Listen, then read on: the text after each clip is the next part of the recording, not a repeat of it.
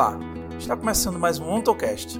No episódio de hoje, Elton Costa e Ian Souza recebem Ranieri Carli, professor de Serviço Social da Universidade Federal Fluminense, para falar sobre a estética na obra de Georg Lukács, desde a sua juventude até a obra marxista do autor 1. Mas, antes de começar, gostaria de apresentar nossa campanha de financiamento coletivo no Apoia-se. Acessando apoia.se barra você pode fazer doações a partir de um real. Doando a partir de um real, você ajuda na manutenção e melhora da qualidade do nosso podcast. A partir de cinco reais, você participa do nosso grupo exclusivo no Telegram e pode conversar com os membros para tirar dúvidas e fazer sugestões de pauta. Com 10 reais ou mais, além do acesso ao grupo, você participa das lives do podcast. 20 reais ou mais, além do grupo das lives, você concorre a livros e brindes como também temos o nosso parceiro, o Clube Pagou. No Clube de Livros Pagou, você faz um apoio e recebe em troca algumas recompensas. Com 10 reais ou mais, você recebe a cada 6 meses um livreto de 50 páginas. Com 63 reais ou mais, você recebe um livro revolucionário, brinde surpresa e entrada grátis nos cursos e palestras. Com 95 reais ou mais, você recebe dois livros revolucionários, brinde surpresa, entrada grátis nos cursos e palestras e o autógrafo dos autores. Acesse apoia.se barra e assine Fique Agora com Elton Costa, Ian Souza e Ranieri Carlinhos.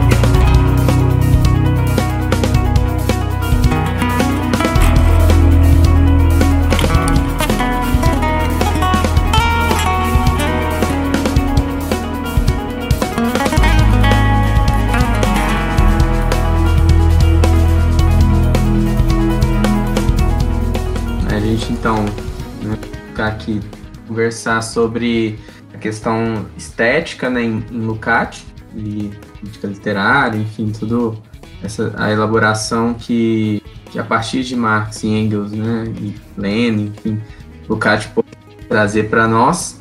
E, e a partir disso, né, então gostaria que é, primeiro você realizasse para nós uma explanação mais geral sobre o itinerário de Lukács, né, itinerário intelectual, dentro desse tema, né, o tema estético, artístico, e, mais quiser considerar dentro dessa questão. Perfeito. Então, eu estou agradecendo, né, novamente aqui a participação, o convite. É um prazer conversar com vocês sobre esse tema, que para mim é muito caro, né, a estética do Lukács, enfim, a estética do Lukács. É, o Lukács ele inicia a trajetória filosófica dele justamente pensando na estética. É, o primeiro livro publicado pelo Lukács em 1909, que se chama O Drama Moderno. Quer dizer, ele inicia a trajetória intelectual dele falando de arte, né? mais exatamente da dramaturgia, do drama, do teatro, pensando uma, uma a possibilidade de uma tragédia moderna. E é, é, um texto que ele publica ainda na Hungria, né, antes de migrar à Alemanha.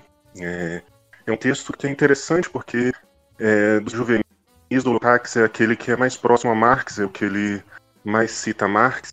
Né? É, Marx é um autor frequente no, no texto do, do drama moderno. É, Lukács já tinha feito uma leitura Marx, mas utiliza Marx assim como sociólogo, né? Assim como utilizava Weber, assim como utilizava Zimmel, assim como utilizava é, outro qualquer sociólogo, é, dessa maneira que ele utilizava Marx, como um mero sociólogo, como mais um é, dos sociólogos que crescem por aí, né? Nos quatro cantos do mundo. Não como a superação da, do pensamento burguês, não como a superação de qualquer possibilidade de filosofia, sociologia não como a, a superação do, do, pensamento moderno, né, do pensamento conservador burguês. Para Lukács no drama moderno e como para toda a juventude do Lukács, o, o Marx era apenas mais um desses autores para contribuir alguma coisa é, no âmbito das ciências sociais, né? É uma, é uma apropriação que o jovem Lukács faz e que o Lukács da maturidade marxista descartar por completo, né? Mas veja bem,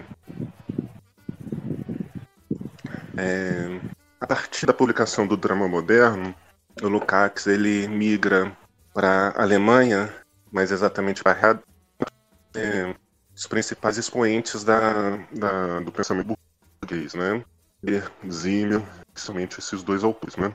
E aí ele passa a, a escrever é, sua obra mais centrado nas, nas correntes filosóficas da, do pensamento alemão, do pensamento burguês alemão naquela época, muito influenciado tanto por Weber quanto por Zinn, né? O primeiro livro de grande envergadura que Lukács publica nesse período é um conjunto de ensaios né, chamado A Alma e as Formas, que é de 1911, né? É, que é um texto marcadamente é, neocantiano, né, da filosofia da vida, da toda a discussão com relação às formas, do formalismo de Zimmel, enfim, toda essa discussão, essa apropriação que o Cax faz do pensamento burguês alemão naquela época. Né?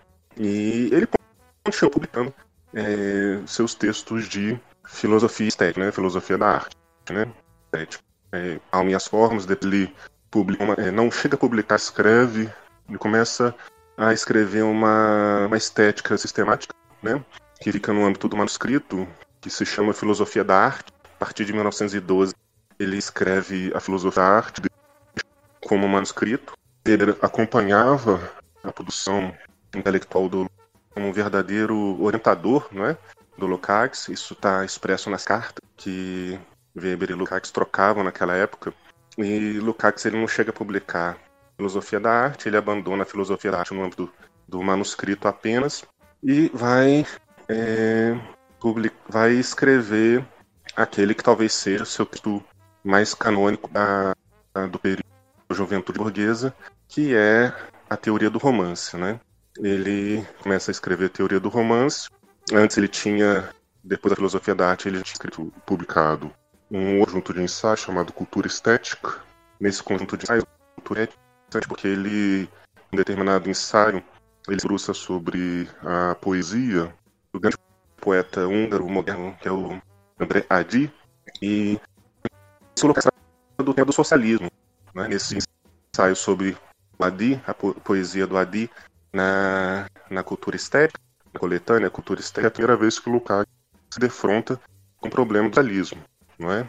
dizendo inclusive que a intelectualidade húngara da qual tanto ele, Lukács, quanto Adi faziam parte, né, para a intelectualidade húngara, o socialismo tinha um pouco de religiosidade, né, um pouco é, intermessiânico no socialismo para essa intelectualidade húngara.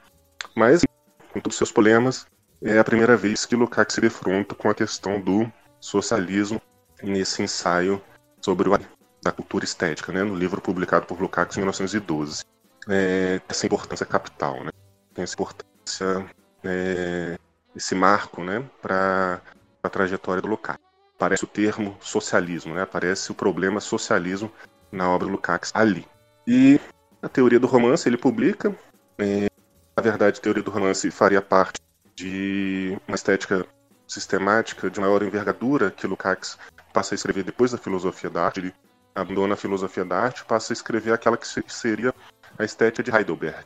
Né? Também ficou manuscrito, ele não publicou, apenas tendo publicado A Teoria do Romance, que é um livro que Lukács continua dentro das filosofias correntes filosóficas eh, do pensamento burguês alemão do seu tempo, mas ele passa a incorporar Hegel, né? Tem, Hegel aparece com mais frequência, Marx desaparece por completo, né, do seu pensamento. Aparece no drama moderno, mas na juventude do Lukács não retorna com tanta força quanto aparece no drama moderno, lá de 1909. Mas Hegel aparece ali na teoria do romance e aparece também na, na estética de Heidelberg, não é? é o Lukács, em 1918, não é? No dia 2 de dezembro de 1918, ele se converte ao marxismo, ele se filia ao Partido Comunista Húngaro, né? e conversão é um termo utilizado pelo Guido Oldrini, um pensador lucaxiano é, italiano, né? escreveu uma biografia sobre o Lukács, ele utiliza esse termo, conversão do Lukács ao marxismo. E é mais ou menos isso mesmo, se trata de uma conversão. Lukács, ele dizia, e escreve exa é, mais exatamente no prefácio de 1962, a, a reedição da teoria do romance, que nesse prefácio Lukács explica é, do que, que, se trata a sua filiação ao Partido Comunista Húngaro. É, o Lukács ele tinha verdadeira aversão aos aspectos mais aristocráticos, mais é, é, de uma nobreza ainda, de uns resquícios de feudalismo na, na sociedade húngara, né? E quando perguntavam para ele, aliás, quando davam para ele a solução para esses resquícios feudais da sociedade húngara, como sendo a revolução burguesa, ele se perguntava, mas então, e quem vai nos livrar da dominação da burguesia? Tudo bem. É, a, a solução para uma sociedade arcaica é a modernidade burguesa, mas qual é a solução para a modernidade burguesa? Né? Não era é, não era a grande resposta para as questões que Lukács estava se colocando naquele só com a revolução russa, a revolução de 1917, uma burguesa, né? Para toda a burguesa. possibilidade de todas as contradições da sociedade burguesa. Aí o Lukács ao Partido Comunista e passa a escrever a sua obra. Então, é, o Lukács, ele é, da estética de Heidelberg, ele publica, né, a teoria do romance e a estética de Heidelberg permanece na, no manuscrito, assim como a filosofia da arte, né? E é, no dia 2 de dezembro de 1918 ele adere ao Partido Comunista, né? Ele se converte ao Partido Comunista, segundo a expressão do Guido Oldrini, né? um comentador do Lukács, um pesquisador do Lukács italiano, que utiliza essa expressão, né, conversão, e de fato se trata de uma conversão, né? Que Lukács ele encontra na Revolução Russa, né, na Revolução de 1917, a solução para aqueles problemas é, colocados pela sociedade burguesa, né, pelas contradições da sociedade burguesa. Quer dizer, se a Revolução Burguesa era a solução para as contradições da, das contradições do, da sociedade antiga, né, do, do antigo regime, é, a verdadeira solução, né, a autêntica solução para as contradições da sociedade burguesa só seria é, dada pela Revolução Russa, né, pela Revolução Proletária. Daí Lukács, nesse sentido, ele adere ao Partido Comunista, né? A partir desse momento, a partir de 1918, né, ele se transforma no pensador marxista que nós conhecemos, né, nesse grande pensador marxista do século XX. E o primeiro livro que ele publica é uma coletânea de ensaios também, chamada Tática, Tática e Ética, que é de 1919, não é? E, enfim, a primeira, é, primeira manifestação de uma crítica literária, né, de uma teoria da arte do Lukács marxista se dá com as chamadas anotações de Viena, né, as resenhas de Viena, que são artigos né, e resenhas que Lukács escreve nos anos de 1921 e 1922, quando ele estava no exílio de Viena, quando depois da tentativa revolucionária na Hungria, em 1919, é, quando houve a repressão é, conservadora na tentativa revolucionária na Hungria, Lukács se vê obrigado a, ao exílio, não é? Ele vai para Viena e ali em Viena ele começa a esboçar, né? Começa a escrever sobre é, sobre romance, sobre dramas e sobre estética em geral, mas aí já no seio do marxismo, né? Ali em 1921, 1922 é o germe de uma teoria literária do Lukács marxista, né? já com novos, novas categorias, uma nova concepção de mundo. É isso mais ou menos que seria, Elton, a, essa trajetória do Lukács até o, a sua adesão ao marxismo, respondendo aquela sua primeira pergunta. É isso. Ok, é, antes de fazer a pergunta, eu gostaria de me apresentar. Sou Ian Souza e sou estudante de filosofia pela, pela UFPA e a segunda pergunta que eu queria fazer ao professor Ranieri é a seguinte: é como, como Lukács, é, quais os caminhos de Lukács para a formulação de uma estética de uma estética marxista? Quais foram os avanços, limites e, e dificuldades que, que se impuseram a Lukács nesse sentido? Sim, então, é, essa pergunta é muito relevante porque ela diz muito sobre a tentativa de Lukács de erguer, de construir uma estética marxista, né? A ideia de que é, em Marx e Engels já haveria uma estética embrionária, já haveria os princípios de uma estética marxista, que a gente não precisaria buscar em outros autores os princípios de uma estética para, é, enfim, suprir uma suposta lacuna que haveria em Marx e Engels. Isso é interessantíssimo porque isso diz muito sobre esses começos do Lukács, né? É, esses princípios do Lukács, é, tateando ainda numa estética marxista, porque ele se defrontava com outros autores, como Franz Mehring, até mesmo intelectuais da, da grande envergadura de um Leon Trotsky, né? Que é, que apontavam essa pretensa lacuna em Marx e Engels, é, dizendo, olha, para isso em Mehring, em Franz Mehring, isso é muito claro, né? Quando Mehring diz, olha, em Marx e Engels a gente pode buscar um princípio geral das ideologias, né? Um calço histórico para as ideologias, nesse sentido também para a arte, para a literatura, mas quando quisermos analisar uma obra em específico, né, pegar um romance do Graciliano Ramos, pegar um romance do Lima Barreto, pegar uma poesia do Carlos Mão de Andrade. Se quisermos pegar uma obra em específico e, e para fazer a interpretação, para fazer a crítica literária dessa obra, temos que recorrer a outros autores, como, por exemplo, Kant. Né? É isso que Franz Mehring diz sobre é, a possibilidade de uma estética marxista. É, de uma maneira diferente, né, com todas as suas peculiaridades. Isso está também na literatura e revolução do Trotsky, né? Trotsky diz ali que não sei reproduzir, não saberia reproduzir aqui as palavras exatamente, mas é mais ou menos nesse sentido de que em Marx e Engels nós não teríamos a possibilidade de uma análise imanente das categorias, enfim, do mundo próprio da de uma obra é, artística, de uma determinada criação artística, é, Marx e Engels não nos daria, não nos dariam essa, é, esse arcabouço categorial para uma análise imanente da obra, uma crítica literária se debruçando sobre uma determinada obra. Lukács, desde o início, não é, ele refutou essa ideia. Para ele, é, em Marx e Engels existem sim, sim uma, uma crítica literária, uma estética, uma teoria da arte é, embrionária, não é?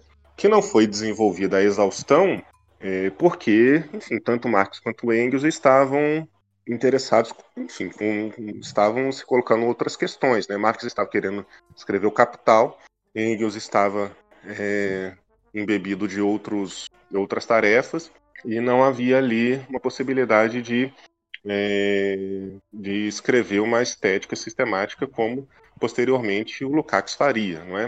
Aí faz uma uma estética embrionária, isso o Lukács nunca arredou o pé, né? Ele sempre defendeu essa ideia. E foi o primeiro a fazer isso, né? Foi o primeiro a fazer isso. Dizendo, olha, ali nós já temos as categorias. Aí ele foi buscar em determinados estratos, não é? Uma citação ou outra de Marx no Capital, uma passagem dos manuscritos econômico-filosóficos, uma carta ou outra de Engels, né? né sobre, enfim, o realismo de Balzac é, pegando extratos tanto de um quanto de outro, é, foi compondo aquele que seria um mosaico, né? Aquilo que seria a, a pletora das, das categorias de uma estética marxista, não é? E a partir dali, Lukács é, fundou, né, baseou a sua produção literária. Como eu disse, vejam bem, um minuto. Como eu disse, Lukács ele começou a escrever a sua crítica literária marxista 1921-1922, ele só foi retomar a, a teoria literária marxista né, de uma forma mais é, orgânica, né? aí com a tarefa, se colocando a tarefa de realmente construir essa teoria literária marxista, essa estética marxista, é, a partir de 1929, não é? Lukács, entre 1922, quando ele escreve uh, os artigos de Viena sobre literatura e arte, até 1929, quando ele retoma os artigos sobre a teoria literária marxista, de 22 a 29, ele escreve muita coisa no âmbito da filosofia, né, propriamente dita, no âmbito da política, da filosofia política, né? Ele publica em 1923 a História e Consciência de Classe, né?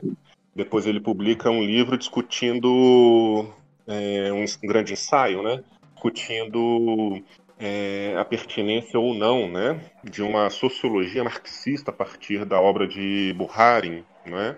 Ele criticando a tentativa de Buharin de é, construir uma sociologia marxista, não é? A impossibilidade de uma sociologia marxista para Lukács, não é? Depois ele, em 1928, ele é, escreve as famosas teses de Bloom, né? Defendidas por ele num determinado congresso do Partido Comunista Húngaro e só a partir de 29 é que ele vai retomar esse, esse projeto mais orgânico de criar uma teoria literária marxista. E daí para frente ele não abandona esse projeto, muito embora ele não tenha escrito na sorte sobre estética, né? Escreveu muito mais do que isso, né? Escreveu crítica filosófica, ele escreveu, é, fundou é, uma ontologia do ser social, né? A partir de Marx e por aí vai. Mas o Lukács ele sempre bateu nessa tecla de que já haveria em Marx e Engels as categorias é, próprias da, da crítica literária, não é? é? que não precisaríamos buscar no outro autor, e aí nós cair, cairíamos num ecletismo muito grande se fizéssemos isso, buscar no outro autor como Kant, como Hegel, como Weber, como Zimmel, qualquer outro autor, para preencher essa lacuna que porventura existiria em Marx e Engels. Não é?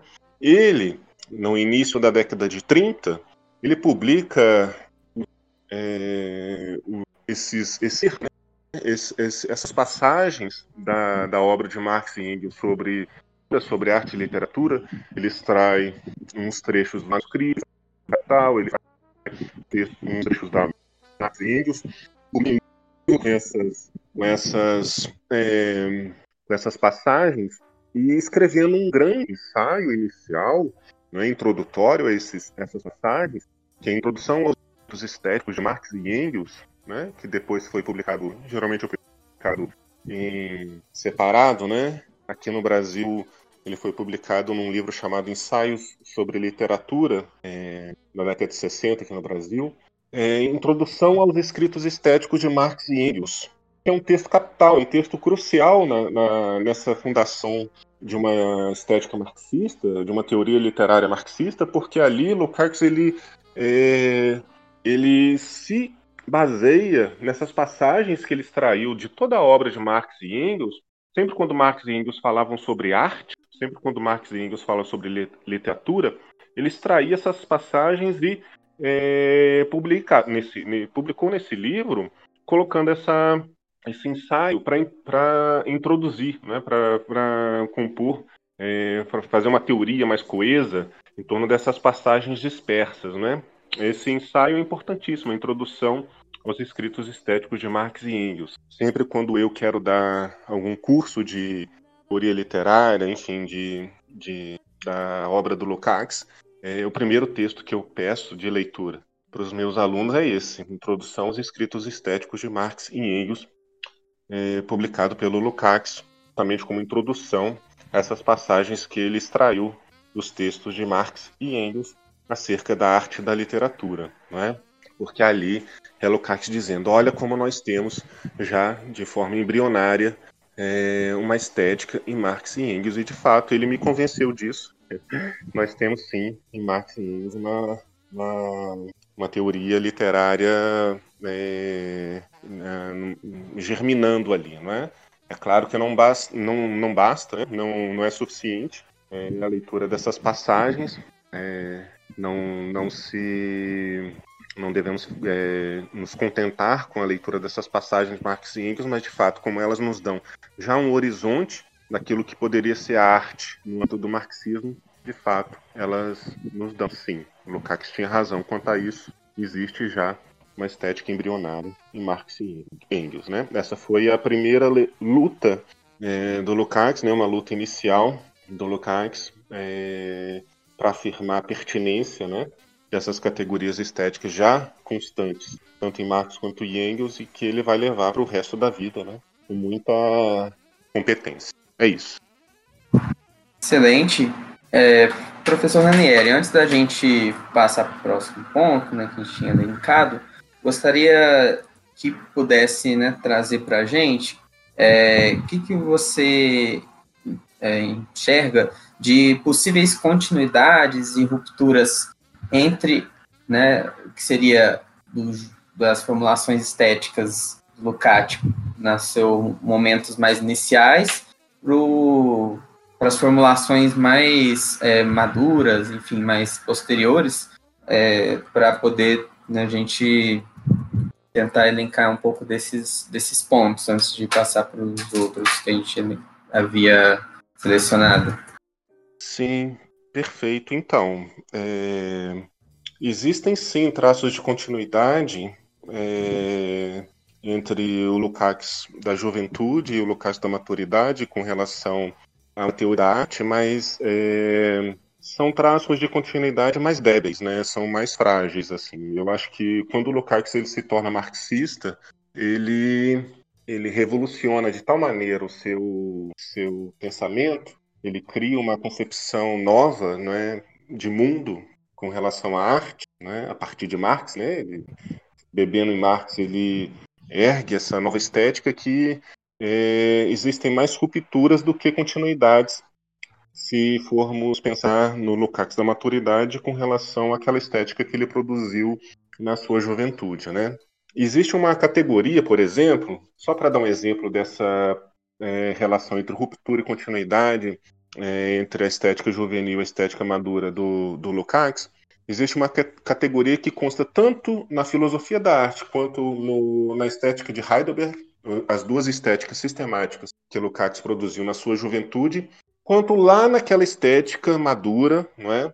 de 1963, é, a estética 1, né, a peculiaridade do estético, que é a sua grande contribuição né, para a estética marxista, que é a categoria do mundo próprio, o mundo próprio da arte. Né? O que, que o Lukács quer dizer com o mundo próprio? Que, na verdade, é uma categoria que já consta em Zimmel. George Zimmel, sociólogo burguês, não é? aqueles que influenciaram Lukács na sua juventude, é uma categoria que já consta em Zimmel, né? não é, é, uma inovação do Lukács. É, inova, é, é novo, né? é inédito o tratamento que o Lukács dá à categoria, mas a categoria em si, o mundo próprio da arte, já constava em Zimmel. Quando Lukács escreve na sua juventude a filosofia da arte, a estética de Heidegger, ele utiliza a categoria do mundo próprio é, já em termos bem próximos ao dizímio. Quando ele vai escrever a estética marxista de 1963, a grande estética, já é um tratamento marxista à categoria do mundo próprio e que não tem, tem pouco a ver, né? tem pouca sintonia, tem pouca harmonia com aquilo que ele dizia sobre o mundo próprio na sua juventude. Né? Veja bem, o que, que significa o mundo próprio? É, mundo próprio da arte significa o seguinte: que toda obra artística para utilizar os exemplos que eu já utilizei, um romance do Graciliano Ramos, um romance do Lima Barreto, um poema do é, Carlos Drummond de Andrade. Cada uma dessas obras, cada uma dessas criações é, consiste num mundo próprio. Né? O que, que significa isso? Que é, a criação estética, a criação artística, ela é, detém categorias, ela detém uma reflexão, ela detém uma. É, ela se confronta com a realidade de tal maneira que a gente só pode entender essa confrontação, essa reflexão, se a gente se debruçar sobre esse mundo próprio criado pela obra em questão, não é? É, que a gente compreenda que, por exemplo, um determinado romance do Graciliano Ramos, Vidas Secas, está tratando de uma realidade que a gente pode é, pode descobrir, pode desvendar termos históricos, né? A migração dos sertanejos, né? a migração do, é, da, das classes mais pauperizadas é, no sertão nordestino, rumo às cidades, rumo aos centros urbanos, né? motivados pela fome é, da seca e por toda a questão, enfim, das relações agrárias e por aí vai. Por mais que a gente po possa é, compreender vidas secas a partir dessa perspectiva, digamos assim, sociológica, não é? é isso não basta, não é? Isso não basta para discernir a qualidade estética, a relevância estética de um romance como Vidas Secas. Nós temos que é, nos mergulhar, nós temos que mergulhar no interior de Vidas Secas, no mundo próprio de Vidas Secas, para ver como Graciliano, Graciliano Ramos tratou dessa questão no interior de Vidas Secas. Né? Não basta tratar Vidas Secas como uma manifestação, como uma expressão ideológica dessas relações, né, do agrário em face do urbano, enfim, da migração do sertanejo, é, porque isso não é suficiente para discernir a qualidade estética de uma determinada obra, da obra Vidas Secas. Nós temos que mergulhar, nós temos que cair de cabeça, nós temos que é, fazer a crítica imanente do romance Vidas Secas, ver os tipos que Graciliano, Graciliano Ramos criou, ver as é, a relação entre esses tipos, a hierarquia entre esses tipos, ver a, toda a maneira como o Graciliano Ramos construiu a reflexão no interior do, do, é, da, da, do destino concreto de cada personagem de Vidas Secas e por aí vai, não é? Ou seja, não basta calçar na história um determinado romance, nós temos que pensar no interior desse romance, como esse romance é, é, se apropriou de uma determinada realidade, né? Daí Lukács ele é, faz uso dessa categoria que já está em George Simmel, a categoria do mundo próprio, né? Que vida seca seria um mundo próprio. Vamos descobrir como é que Graciliano Ramos constrói esse mundo próprio, né? A partir de uma reflexão sobre a migração do sertanejo por aí vai.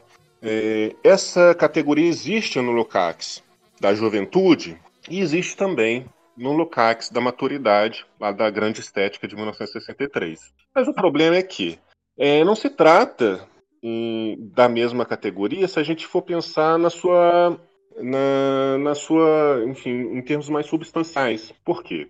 Porque lá na juventude, o mundo próprio significava para o Lukács, ainda embebido das correntes filosóficas da burguesia, significava um relativismo, um relativismo no sentido de isolar a arte de todo contato com a realidade.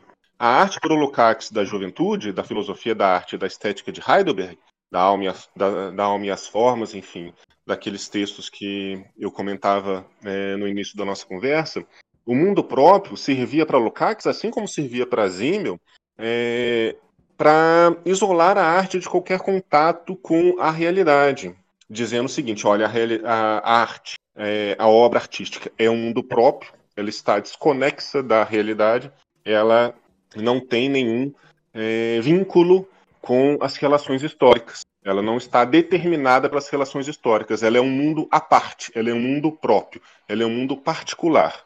Isso não tem absolutamente nada a ver com o Lukács da maturidade marxista. Muito embora ele continue utilizando o termo mundo próprio, a categoria é, mundo próprio ele vai dizer, vai continuar dizendo que a arte, a criação estética, o romance do Graciliano, o romance do Lima Barreto, o poema do, do Carlos Drummond, são mundos próprios, são mundos particulares, são mundos à parte, mas que estão conectados com a realidade, estão vinculados com a realidade. Esse vínculo, vínculo com a realidade não é suficiente para discernir a qualidade estética é, de um determinado mundo próprio, de uma obra é, artística em, em, particular. Mas, de fato, é, ele está vinculado com a realidade. Né? É, ao contrário daquilo que Lucas dizia na sua juventude. Ou seja, essa categoria do mundo próprio é, em Lukács, ela é uma amostra, ela é um grande exemplo de como existem continuidades e rupturas entre o Lukács da juventude e o Lukács da maturidade aquele Lukács relativista da juventude não é o Lukács é, da, da maturidade. Porque para o Lukács da maturidade, a obra de arte está determinada pela realidade histórica, não é? Está determinada no seguinte sentido: tem vínculos, né? Propõe uma reflexão sobre a realidade histórica. Nesse sentido, o mundo próprio no Lukács da maturidade marxista é, ganha aí um giro de 180 graus, né? perde todo o relativismo que tinha lá na juventude é, lucaxiana. É isso. Bem, é, é, professor Ranieri, a, a próxima pergunta é, é a seguinte: Como se dá a apropriação por Bugatti da teoria do reflexo da teoria do reflexo de Lenin para explicar a criação artística? Sim, então, essa é uma grande polêmica, né? A apropriação que Lukács faz da teoria do reflexo em Lenin, não é?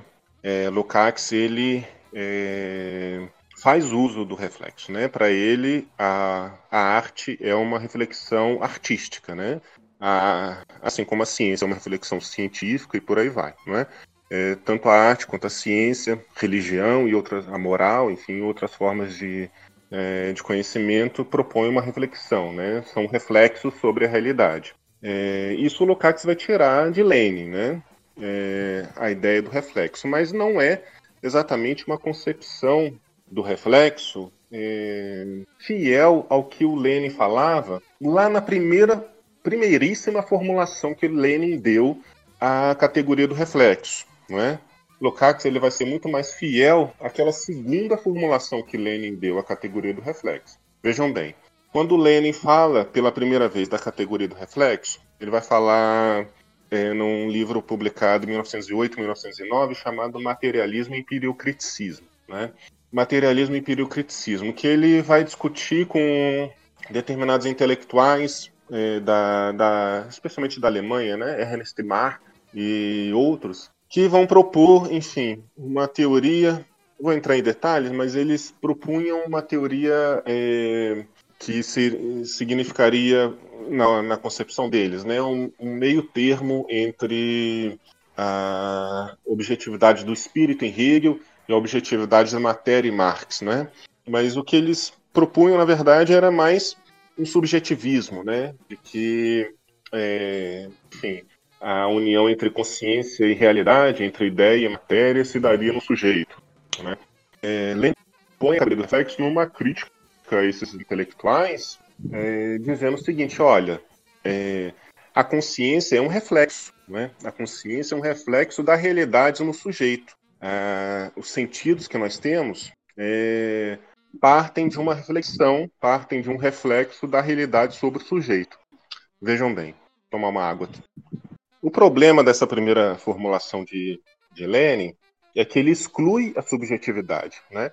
Ele exclui o sujeito como um é, no seu papel ativo, como se a realidade por si só produzisse as sensações, produzisse a consciência no sujeito e nós sujeitos, nós subjetividade, é, apenas seríamos objeto passível, passível, né, dessa ação por parte da matéria. Né? A gente, nós cruzaríamos os braços e esperaríamos que a realidade fizesse o trabalho por si só. Não é? é um objetivismo aí muito é, próximo ao, ao de Feuerbach, né? de Ludwig Feuerbach, o do, mais do materialismo antigo, pré-marxista. Né? É isso que Engels, perdão, é isso que Lenin demonstra no, no materialismo empírico-criticismo. É interessante que Feuerbach é muito citado no materialismo e empiriocriticismo, né? É um autor muito citado por, por Lenin. Aquele materialismo contemplativo, né? Apenas contemplaríamos a ação da matéria e, e a ação do sujeito seria uma ação passiva, né? Não teria ali no materialismo empiricismo do, do Lenin a categoria da praxis, né? Como havia para Marx, a partir das teses sobre Feuerbach. O sujeito é prático, né? O sujeito é ativo, o sujeito é é, atuante, é? Para Marx, mas não haveria ali é, no Lenin nessa primeira formulação da teoria do reflexo, materialismo e empiriocriticismo. A questão é que Lenin depois, é, isso está registrado ali em 1914, 1915, 1916, é, vai começar um, uma série de estudos sobre a lógica de Hegel, a ciência da lógica, enfim, a, a grande filosofia de Hegel. E ali nos chamados cadernos filosóficos, né, que são as anotações que Lenin fez dessas leituras de Hegel, é, Lenin vai promover uma segunda formulação da teoria do reflexo. Aí, a teoria do reflexo, ela contém a subjetividade que ela não continha antes, não continha lá no materialismo empiriocriticismo. É, é claro, né, a, a preponderância continua sendo da matéria, não é? O objeto existe para fora das consciências. O objeto tem uma, uma realidade externa, né, para fora das consciências. Não é como Ernest Mach queria, é, o objeto só existe na, nas consciências, né? É, como imagem, como ideia é, fixa nas consciências do, dos sujeitos. Não, os objetos existem para fora das consciências. Continua esse princípio materialista básico na, nos cadernos filosóficos. Lenin não perde esse princípio materialista básico. Ah, mas agora o sujeito não é mais aquele sujeito passível do materialismo empiricriticismo. Na nos cadernos filosóficos, na leitura que Lenin faz da ciência da lógica de Hegel, aparece o sujeito, né? O sujeito apreende esse é, o movimento da matéria, não é? Refletindo sobre esse movimento da matéria de uma maneira atuante, de uma maneira prática, não é? De uma maneira é, objetiva. É, é, isso que Lenin nos dá no, na, nos cadernos filosóficos. É essa segunda formulação da teoria do reflexo que o Lukács recupera para sua é, teoria da arte, né? O sujeito, quando é, produz arte, ele propõe uma reflexão sobre uma determinada realidade, mas ele propõe uma, uma reflexão sobre uma determinada realidade mediado por, su, por, por questões subjetivas também, né? por sua capacidade de apreender é, essa realidade. Não é? Tudo bem, nós temos ali, veja um exemplo, Carlos Drummond de Andrade escrevendo poemas num livro chamado A Rosa do Povo sobre o fascismo, não é? Uma crítica social, não é? É constante na poesia do Drummond da Rosa do Povo. Nós também temos é, A Rosa do Povo é de 45, né? 1945, publicado por Drummond em 45. Em 1941 nós tínhamos é, Mário de Andrade, escrevendo num livro, numa coletânea de poemas chamada Lira Paulistana, também poemas criticando o fascismo. Né? Ou seja, tanto Drummond quanto Mário de Andrade estavam refletindo, né, propunham uma reflexão sobre uma realidade é, semelhante, é? a ascensão do fascismo. É? Estávamos vivendo a Segunda Guerra Mundial, 41, 45, é, uma reflexão sobre o fascismo e a ascensão das frações mais reacionárias da burguesia naquele tempo, não é? é tanto Drummond quanto, quanto Mário de Andrade propunham essa reflexão sobre, a, sobre essa realidade em seus poemas. Era um mesmo objeto, digamos assim, era uma mesma realidade, né? era uma mesma situação, era uma mesma circunstância, mas eram poemas diferentes, eram poesias é, diferentes, não é? Aquilo que Drummond escreve na Rosa do Povo não é aquilo que Mário de Andrade escreve na Lira Paulistana. Por quê? Porque teve a mediação da subjetividade, teve a mediação, teve o filtro do sujeito criador, não é? É não é a mesma poesia, por quê? Porque teve o singular, né? teve a categoria do singular. Em face daquele universal, daquela universalidade que representava o grande problema da ascensão das, das frações mais reacionárias da burguesia, não é? com o movimento fascista, em face desse universal, a singularidade, tanto de Mário quanto de Drummond, produziram poemas diferentes, produziram reflexões distintas, muito embora o objeto fosse o mesmo, muito embora a realidade fosse a mesma, né? as circunstâncias fossem as mesmas. Daí Lukács recuperando aquela segunda versão que Lenin nos dá da teoria do reflexo, nos cadernos filosóficos, onde consta o singular, a categoria do singular, onde consta a categoria da subjetividade, não é? Ou seja, não é a matéria por si mesma produzindo é, seus efeitos no sujeito, né? Senão Drummond e Mário produziriam a mesma poesia, exatamente a mesma poesia. E não foi isso que aconteceu, não é? Cada um teve ali é, uma obra distinta, né? Obviamente. Portanto, essa apropriação que Lukács faz da teoria do reflexo de Lenin é muito mais enriquecida, não é? é muito mais rica se nós pensarmos, se nós pensarmos lá naquela primeira formulação que, que Lenin nos deu no materialismo e empiriocriticismo, né? 1908 1909, naquele livro onde consta, como eu disse, essa primeiríssima formulação que Lenin fez da, da teoria do reflexo, né? É muito mais próxima da, da segunda formulação que consta nos cadernos filosóficos de Lenin, 1916. É isso, então. Bom, agora a gente passa então para a próxima questão, que é nesse sentido, né, da criação estética, criação artística, o Lukács, né, vai trazer uma categoria muito importante, que é a do realismo na arte, e que também gera bastante polêmica e se coloca diante de diversas outras é, caracterizações, né, que ora chamadas de realistas, mas que ele né, vai se colocar fora desse campo, como no caso do realismo soviético e tudo mais.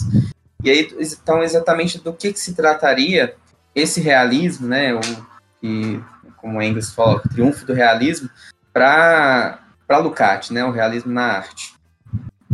Então, Elton, perfeito. É, o realismo, para Lukács, é a categoria central da crítica literária marxista, não é? Quem diz isso é o Carlos Nelson Coutinho, né? Um livro chamado Literatura e Humanismo, e ele tem absolutamente toda a razão. Que para Lukács a categoria central da crítica literária é a categoria do realismo, né? O que, que significa realismo para Lukács? Aí ele retira do de Engels, né? Lá da, da carta que Engels escreveu no final da vida para Margar Margaret Harkness, né? Que era uma uma romancista inglesa, né? Que, enfim, enviou seu, é, seus livros num, num manuscrito para Engels, pedindo a opinião do grande intelectual que Engels era, né? É, que, que ele pensaria, né? Qual a, a opinião que ele teria sobre os romances da Hackness, né? E Engels faz uma, um, uma longa carta, né? Uma carta é, importantíssima, né, de uma relevância, uma relevância histórica in, enorme, não é? Uma carta que consta lá naqueles escritos estéticos de Marx e Engels que Lukács selecionou é, para confirmar a pertinência de uma crítica literária embrionária em Marx e Engels, né? É uma carta importantíssima, é, que é basilar, de fato, que é quando Engels é, destrincha a categoria do realismo, né? Veja bem, e ele cita ali o exemplo do Balzac, é, Honoré de Balzac, que é o romancista francês, né? Romancista é, preferido tanto de Marx e Engels, né? Veja bem, é, por que, que é importante o exemplo de Balzac para Engels naquele momento? É, é com a, o, o, exemplo de Balzac que Engels vai cernir do que, que se trata o realismo. Né? Balzac era, era pertencente à pequena nobreza na França. Né? Ele era um, politicamente ele era extremamente reacionário, né? Ele era contrário a qualquer tipo de revolução, fosse ela burguesa, fosse ela proletária, é, que pudesse ocorrer na França é, no seu tempo, né? É, Balzac, politicamente, ideologicamente, ele estava interessado na, manu na manutenção do antigo regime, né? Na manutenção do, das antigas relações aristocráticas, né? E, contrário a qualquer avanço revolucionário. E, mas, muito embora politicamente Balzac fosse essa figura, é, no âmbito da arte, no âmbito dos seus romances, é, ele foi profundamente realista, como diz Engels na carta para Hackness, né? É, realista no seguinte sentido: ele não, não permitiu que as suas convicções políticas é, alterassem, não é? Elas, elas pudessem é, atuar de uma determinada maneira na criação, na sua criação artística. Seus romances são profundamente realistas no seguinte sentido: olha, as revoluções estão vindo, a modernidade está vindo, a sociedade francesa está se aburguesando, né? a nobreza está perdendo terreno para a burguesia revolucionária. Esta é realidade e essa será a matéria do meu romance, não é? Balzac foi isso, né? Um grande romancista para a ascensão é, da, sobre a ascensão da burguesia é, francesa não é, ao poder. Não é? Basta ler um romance dele chamado Ilusões Perdidas, que a gente verifica esse tipo de, de realidade exposta ali, manifesta ali, não é? O realismo para Lukács, então, é isso. Quando uma arte se debruça sobre a realidade, e consegue transferir essa realidade, com todas as peculiaridades que demanda a sensibilidade estética, não é? Para o interior de uma determinada obra, né? Para o interior de uma determinada obra, seja uma poesia, seja um romance, seja uma, um drama, é, ou então outras formas de, da arte para além da, das artes literárias, né? Enfim, a música, as artes plásticas e por aí vai, arquitetura, né? Lukács tem um capítulo sobre a jardinagem na, na Grande Estética de 63, é... e por aí vai, não é? é... E Lukács fala, perdão, e Engels fala na carta sobre o triunfo do realismo, né? A despeito das convicções políticas de Balzac, o realismo triunfou na obra de Balzac, não é? Ele, é... ele se viu é, derrotado, digamos assim, nas suas convicções políticas pela realidade que se impunha como o objeto da sua arte, né?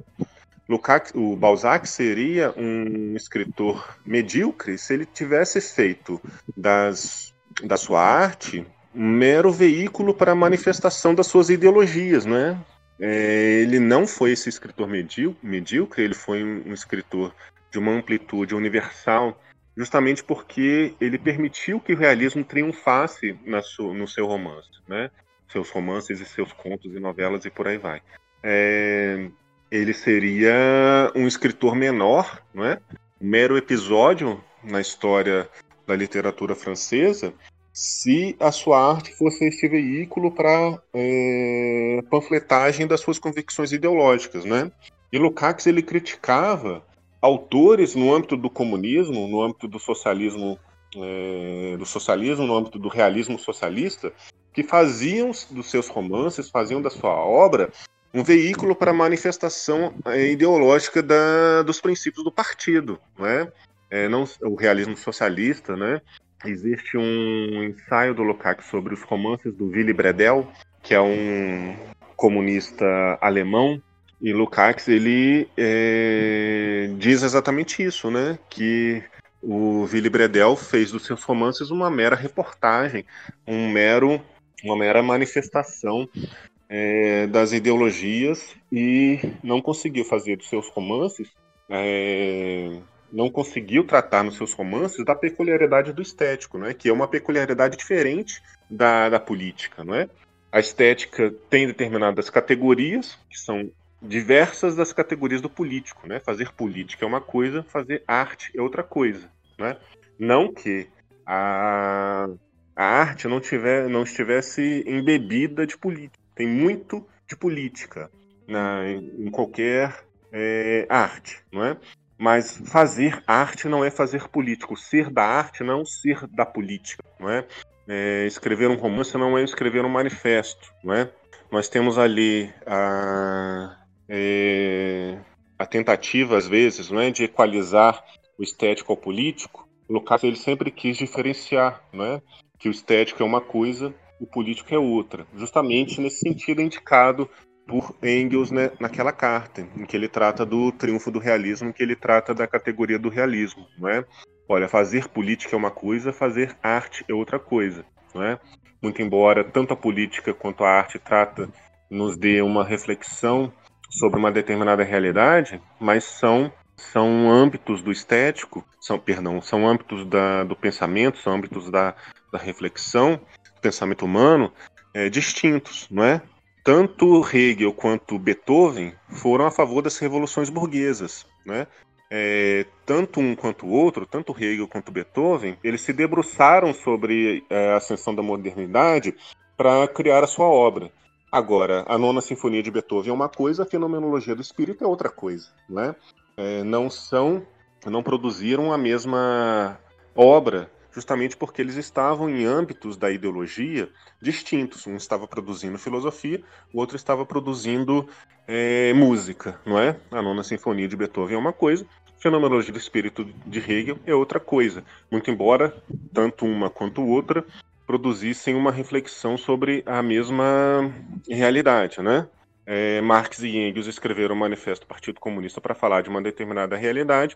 É, o capítulo 1 falando sobre a ascensão é, da burguesia, não é? Primeiros parágrafos do, do manifesto ele trata da ascensão da burguesia, da sociedade burguesa e das, das peculiaridades da sociedade burguesa.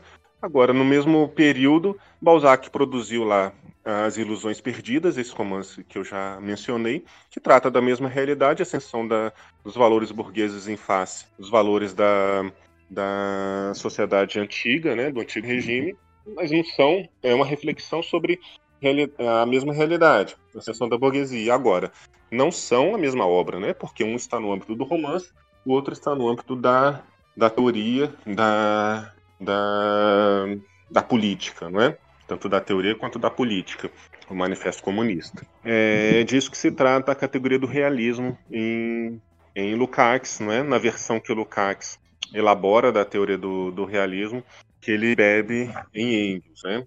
que ele retira de Engels. Vários outros autores deram uma determinada versão para sua para a categoria do realismo, né? Roger Garrodi, é, Vasquez, é, Brecht, enfim, todos aqueles autores que marxistas. Professor, ficou mudo aqui. Alô, Elton, tá me ouvindo? Ah, agora sim. De repente ficou mudo, não sei se era só para mim, se o Ian tava ouvindo, mas agora deu. É que eu ah, é, tá saí e voltei. Mas você conseguiu entender toda a minha resposta? Eu acho, eu acredito que sim, que isso tinha sido até, até praticamente o final. Que, ah, quando ficou mudo, você tinha né, falado, mas é isso. acho que tinha passado por toda a questão. Tá. Mas se tiver alguma coisa, assim, depois na hora da edição, às, às vezes, se for necessário, a gente pede para eu falo com você, é, se for possível, se tiver algum problema, né? É, às vezes grava só aquele pedaço, manda um áudio só com aquele pedaço que dá para inserir. Então tá bom. Na hora da, da gravação. Perfeito, então tá bom. Dorian pode ir, ir para a próxima questão, então. Então vamos partir para a última pergunta. É, professor Ranieri, a última pergunta é a seguinte: é, quais relações podemos fazer entre a estética de Lukács e a de Hegel? Então, a, a, a, relação entre a estética de Hegel e de, de Lukács é, é, enfim, veja bem, para Hegel, a arte, né, é, como ele explica na sua grande estética de Hegel, né, é, a arte é uma manifestação do espírito, né? É, é, o espírito que se manifesta por, por meio da arte, né? E a arte para para Hegel seria um, um tripé da, do saber absoluto, né? Da, um dos, um dos, um dos é, elementos que constituiriam o saber absoluto, né? Ao lado da, da ciência, da religião né? e da arte. A arte estaria ali é, constituindo o saber absoluto, né? A arte faria parte desta ascensão é, do saber a, a sua condição de absoluto, né? Quando o saber se torna absoluto, a arte ela participa dessa dessa é, dessa ascensão, né? Dessa constituição do saber enquanto saber absoluto, né? Ao lado da religião e da ciência. É, para Lukács não existiria essa ideia constante em Hegel, que é a manifestação do espírito, né, da arte enquanto manifestação do espírito. É, pelo contrário, é, se Hegel é idealista, Lukács é um realista. Né? Para Lukács, a arte é realista, é manifestação de uma reflexão, de uma apropriação é, do sujeito estético, né, do sujeito da criação artística, em face de uma realidade dada, né, das circunstâncias dadas é, pela realidade é, simplificando bastante, não é? Aí teríamos dois polos distintos, enquanto Hegel é um idealista, Lukács é um realista no, na, no trato da arte, né? Eu estou simplificando bastante aqui porque existem muitas mediações, né? Não é um lá e o outro cá, mas enfim, só para que a gente entenda, é, existiria essa, é, esse, esse princípio, né? Hegel parte de um princípio que é discordante do princípio de Lukács, né? Se um trata a arte como manifestação do espírito, o outro trata a realidade como manifestação de um sujeito concreto que se apropria de uma realidade concreta por meio das categorias peculiares ao fazer estético, né? Ao labor estético. A peculiaridade do estético, como é o subtítulo da, da grande estética de Lukács de 63, né? É, Lukács pensando a estética como peculiar, né? Em face de todas as manifestações ideológicas do, do ser social. E, se existe esse, esse princípio discordante, né? idealismo versus realismo, é, existiria também concordâncias, né? É, enfim, existe uma, uma continuidade entre aquele que seria o maior pensador da Revolução Burguesa, que foi Hegel, e aquele que foi o maior pensador da Revolução Proletária, que foi Marx, né? E, portanto, existiria também uma continuidade entre aquele que foi, na minha opinião, o maior pensador de uma estética no âmbito do marxismo, que foi Lukács, né? pensando na estética da burguesia revolucionária em Hegel, pensando na estética da, do proletário revolucionário em Lukács. É, existem, é, quer dizer, uma concepção nova de mundo, né? uma concepção inédita de mundo. Marx não é apenas Hegel com sinal invertido, não é um, é um Marx inaugura uma nova maneira de se pensar a realidade, né? Não Hegel com sinal invertido, como eu disse, aliás, como Lukács defendia, né? Mas, enfim, existem traços de continuidade. Se a gente pensar a própria dialética, né? O método dialético é, é, uma, é um traço de continuidade aí entre Hegel e Lukács. Mas se a gente pensar a arte em específico, é, a grande continuidade que existe entre Hegel e Lukács é a crítica a qualquer relativismo na apreciação estética, né? É, quando a gente se, é, se debruça sobre uma determinada criação estética para é, criticá-la, né, para abordá-la, para pensar acerca da sua reflexão, é, tanto Hegel quanto Lukács eles retiram de campo qualquer possibilidade de relativismo, não é? Hegel era um grande crítico de Kant, não é? No interior do idealismo nós temos aí essa, esse duelo entre Hegel e Kant, né? Hegel sendo um idealista objetivo e Kant sendo um idealista subjetivo, né? Quando Kant escreve a sua crítica do julgamento, crítica do juízo, né? É... Ele diz em determinado momento que a arte é uma prática desinteressada, não é? Uma, é uma prática desinteressada, ou seja, se desdobrar, desdobrarmos esta afirmação de Kant, nós temos aí a arte como sendo, como não tendo nenhum, nenhum objetivo mais imediato, né? Nenhum interesse mais imediato a não ser a fruição pela fruição, fruição estética pela fruição estética. É uma prática desinteressada. Para Hegel, e é algo que Lukács retoma com toda é, sabedoria né, do Lukács, é, para Hegel, a arte não é uma prática desinteressada, e aí é uma crítica de Hegel a Kant, não é uma prática desinteressada porque a arte é uma forma de conhecimento, não é?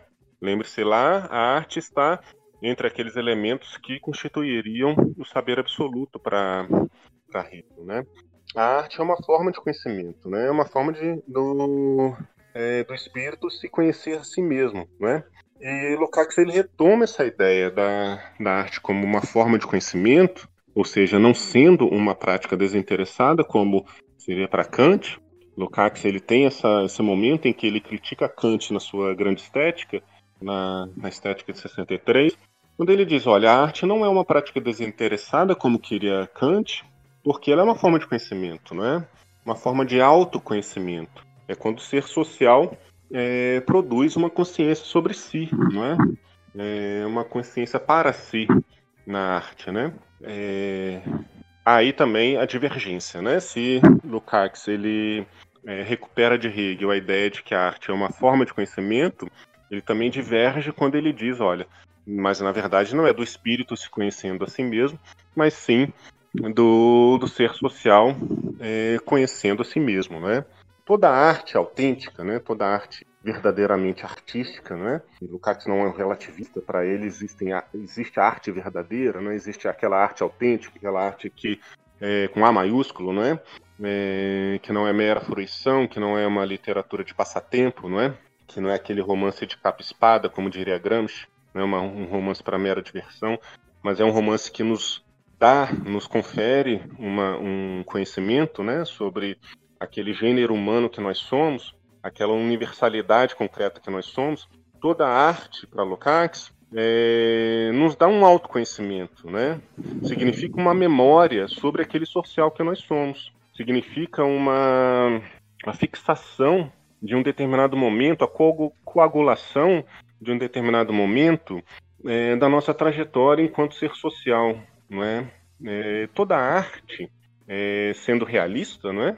Toda arte ela produz esse esse momento de memória social, né? Nos dá aquele memória social da universalidade que nós somos, do gênero humano que nós somos, né?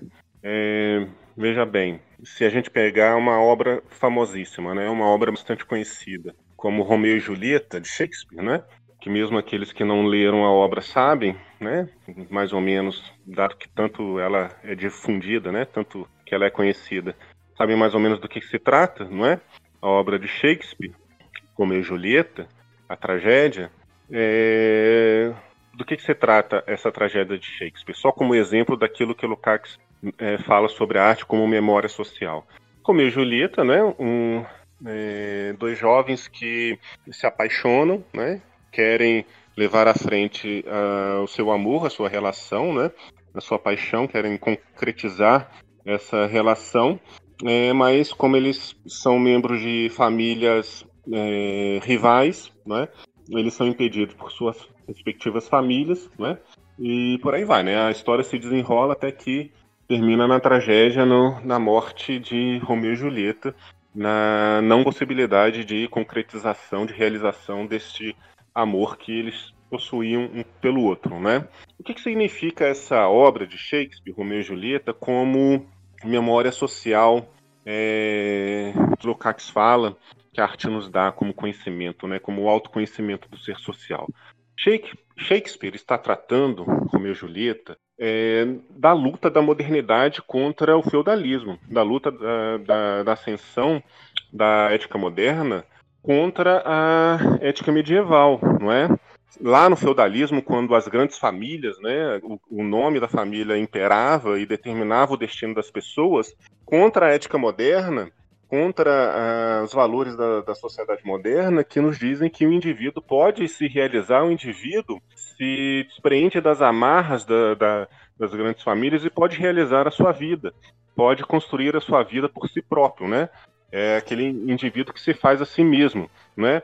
Romeu e Julieta já são esses indivíduos modernos que querem se fazer a si mesmos, querem realizar essa ética moderna, querem colocar em prática esses valores de uma sociedade moderna, em face daqueles valores arcaicos, medievais, feudais, aristocráticos, das suas respectivas famílias que dizem que estão condicionados por essa, é, por essa, por esse pertencimento, né? Por, pelo fato de levarem um determinado sobrenome, não é? Romeu e Julieta é uma grande investigação no âmbito da, da, do drama, né, no âmbito da tragédia, de como se dá essa luta da liberdade moderna em face das amarras das grandes tradições feudais, familiares feudais, né, conservadoras naquele tempo. É, é disso que se trata o romance. Então, a tragédia é, Romeu e Julieta de Shakespeare e esse autoconhecimento que essa tragédia nos dá no âmbito do Renascimento, né, vivido pelo Shakespeare lá no século XV, século XVI. É esse autoconhecimento que a obra de arte nos dá do, do que Lukács está falando, né, da qual Lukács está falando. É... Mas vejam bem, são relações concretas, circunstâncias bem específicas, particulares do renascimento, da ascensão da modernidade em face do feudalismo, é, configuradas, não é, tipificadas numa, numa obra em específico, não é? Não é manifestação do espírito como queria Hegel, mas sim relações concretas, específicas, particulares, bem situadas no tempo, como queria é, Lukács. Então tem essa esse traço, né, de continuidade entre Hegel e Lukács, o fato da obra de arte ser uma forma de conhecimento mas com todas as suas peculiaridades, né? Lukács é um marxista, não é um hegeliano, ele está tratando de é, determinadas circunstâncias concretas, não está falando do espírito se conhecendo a si mesmo como queria Hegel por meio da obra de arte, né? É isso, mais ou menos.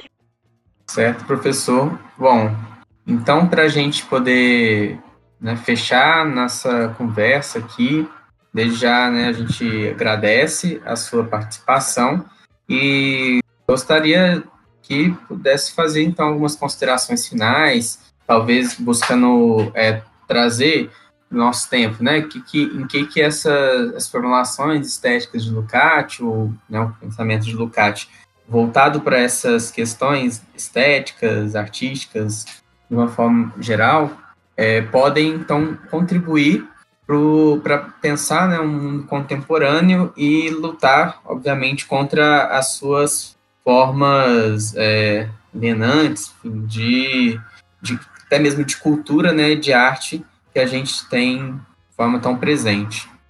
Sim, então, Lukács, eu acho que ele, ele vale é, para hoje em dia nesse sentido de que quando pegarmos um romance, quando pegarmos um drama, quando pegarmos um, uma determinada poesia, um poema, é, que a gente encare essa obra como uma forma de conhecimento, né? A, a, que ponto, até que ponto essa obra está falando sobre algo é, que nós vivenciamos, né? É, acho que Lukács ele vale muito sobre isso, né? Muito com relação a essa possibilidade de encarar uma determinada obra de arte como uma forma de conhecimento, né? Do de autoconsciência do ser social que nós somos, né?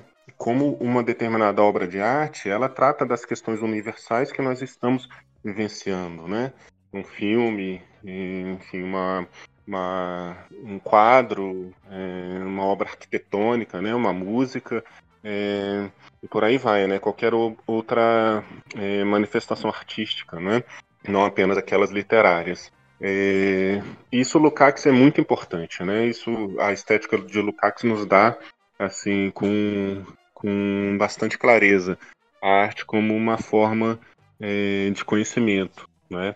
Não apenas com, como fruição estética, né? Não apenas como um prazer é, um prazer sensível, né? Que nos, nos remete que re, nos remete à nossa sensibilidade, mas também como um, uma, uma obra que tem uma relevância histórica, né, que tem determinada relevância, a sua qualidade estética esteja atrelada, antes de tudo, não só, né, mas antes de tudo, a essa relevância histórica. Né?